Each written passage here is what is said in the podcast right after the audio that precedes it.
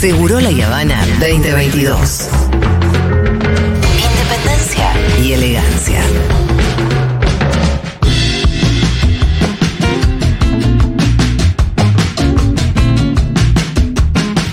Bueno, muy bien. Eh, un poco más tarde hoy, pero seguro, como siempre, nuestra conversación de los jueves con el señor Alfredo Sayat, donde vamos a tratar de clarificar un poquito la Siempre tan necesaria, ¿no? Siempre tan necesario. Vamos a tratar de clarificar un poquito la cuestión de las tarifas a los servicios públicos. Alfredo, ¿cómo estás?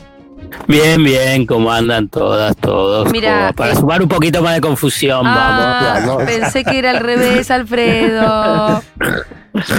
No, conceptualmente podemos hablar bastante del tema de tarifas. Me gusta porque subsidios. conceptual, conceptualmente quiere decir que vagamente, digamos, porque si hay que precisar, Y lo que pasa es que hasta que no veamos el numerito en la factura, ¿qué quiere que claro, te diga? claro.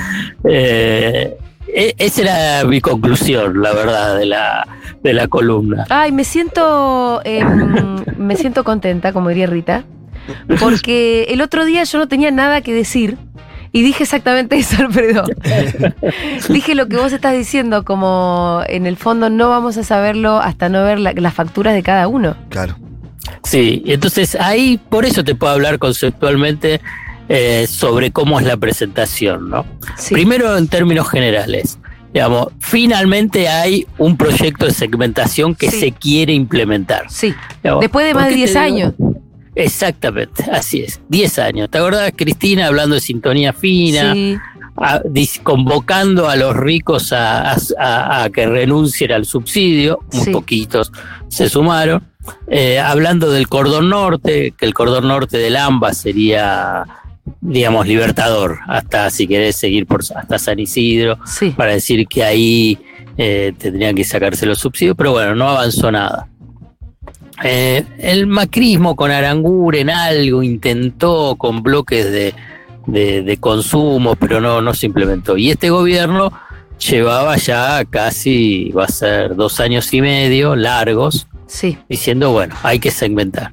Que si uno quiere, la historia va a, a señalar que la discusión sobre la segmentación y el tema energético estuvo en, si querés, una parte importante del corazón de la crisis política, ¿no? De Alberto y Cristina. Sí. Eh, pensar que simplemente un ministro de Economía quiso que se vaya un subsecretario, no, ni secretario, un subsecretario de Energía y no pudo, bueno, ahí ya te marca el nivel de, de, de complejidad, para decirlo en términos Sí, diplomáticos. y no pudo y por eso se fue ese ministro y eso después exacerbó una corrida cambiaria que exacerbó la inflación y ya sabemos cómo ha sido todo eso. Claro, pero lo que pasa es que ¿cuánto duró eso? No, No, fue larguísimo. larguísimo, larguísimo. Peligroso también, ¿no? Como muy, muy al borde del abismo.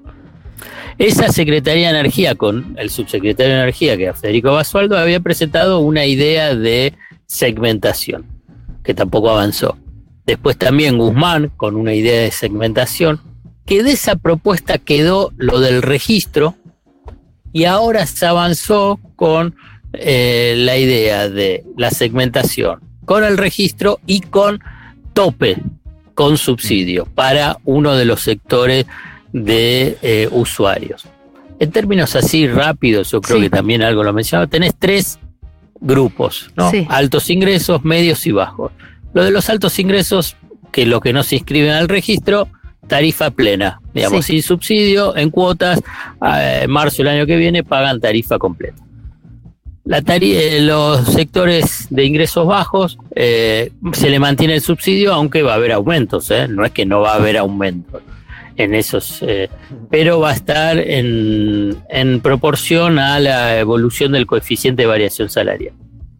Ahora bien, ahora bien, eh, el, el punto central que para mí va a generar todas las tensiones económicas, sociales y políticas es el, el grupo del medio, Sí. ingresos medios. Porque ese es, más, es el más heterogéneo posiblemente, Así es. en el que más eh, injusticias se van a terminar dando posiblemente. Sí. Así es. Porque el que pone esa familia que mm, gana 400 lucas, entonces ya no pudo, por ejemplo. Re- Bueno, no, igual, esos son los del uno, ¿no? Sí. Los que ni Eh, siquiera pudieron renunciar al subsidio. Sí, Ahí lo, lo de medio estamos hablando de 150. Claro, claro. 150, ponelo Ujú. 150, ponelo Sí. 150. Y, pero la verdad tenés muchos chicos y está Claro. Sí. eh, mucha gente en la casa. Ah, Sí. Y supera el tope de 400 Mm. kilowatts en, en energía.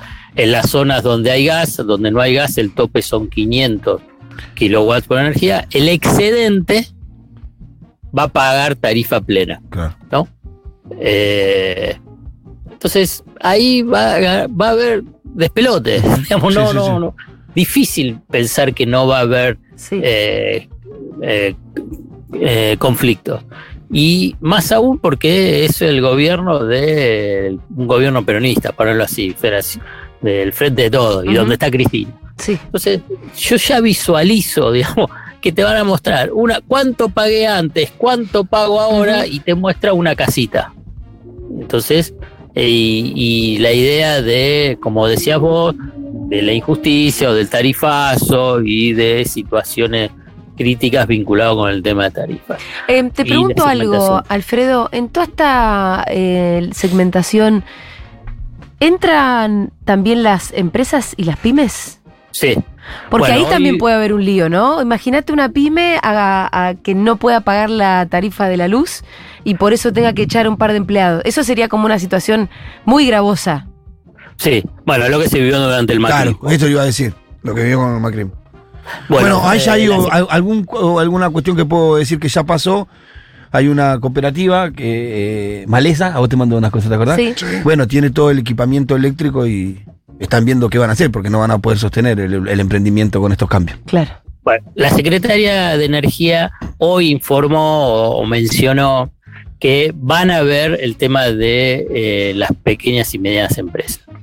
Entonces, a lo que voy es, en ese sector medio, y si querés incluyendo pequeñas y medianas empresas, microemprendimientos, pequeños comercios, tienen que abrir un canal de comunicación para atender la situación. Claro. Claro.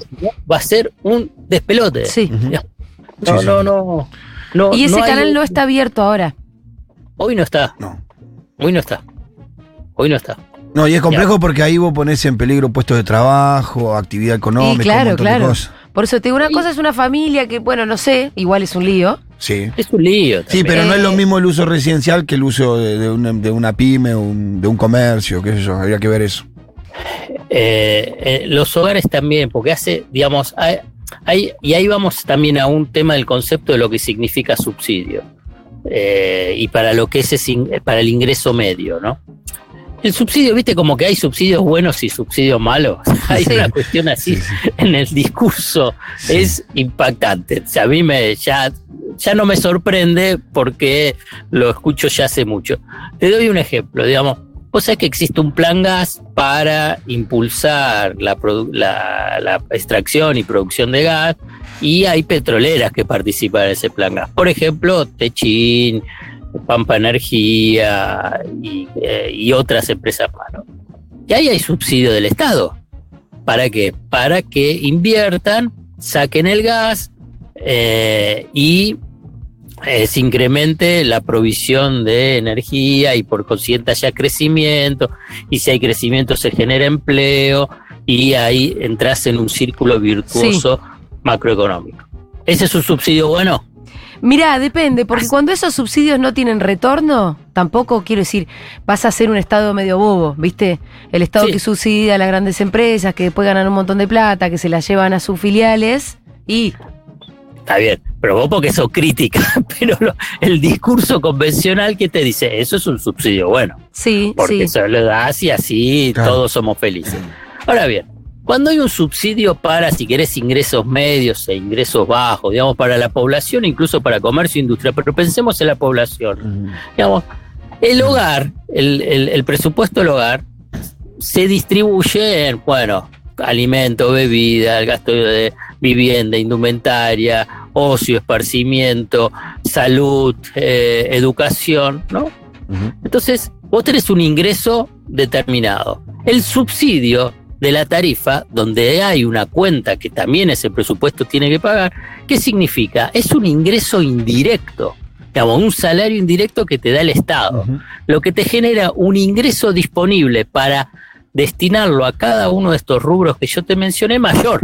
Si a vos te sube la, cuo- la cuota que tenés que pagar de luz, de gas y de agua, significa que tu ingreso disponible baja. Sí, En términos agregados, va a sumar todos los hogares de ese ingreso medio, ¿qué significa? Y bueno, va a haber menos dinero para cada uno de esos rubros. ¿Y qué significa? Y bueno, que vas a tener una men- un menor dinamismo en el crecimiento. Claro. Menor consumo. de la economía, menos menor ir al restaurante, menos menor ir- empleo, Claro. menor empleo y no tiene ese círculo virtuoso.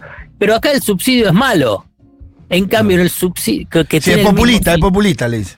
y el otro que tiene el mismo, la- el es más populista resultado. el otro, pero no lo dice. el otro es bueno. Entonces, yo digo para tratar de eh, desarticular esta idea de que los subsidios son malos. Los subsidios tienen una lógica económica. Después vos, podés- vos podés pensar con el tema de la equidad.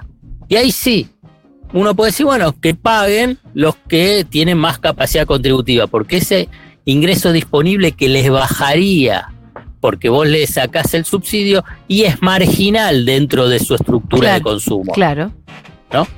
Eh, digamos, lo que va a pagar de luz, gas y agua esa familia, proporcionalmente a su ingreso total, es marginal. No así en los presupuestos de ingresos medios y medios bajos.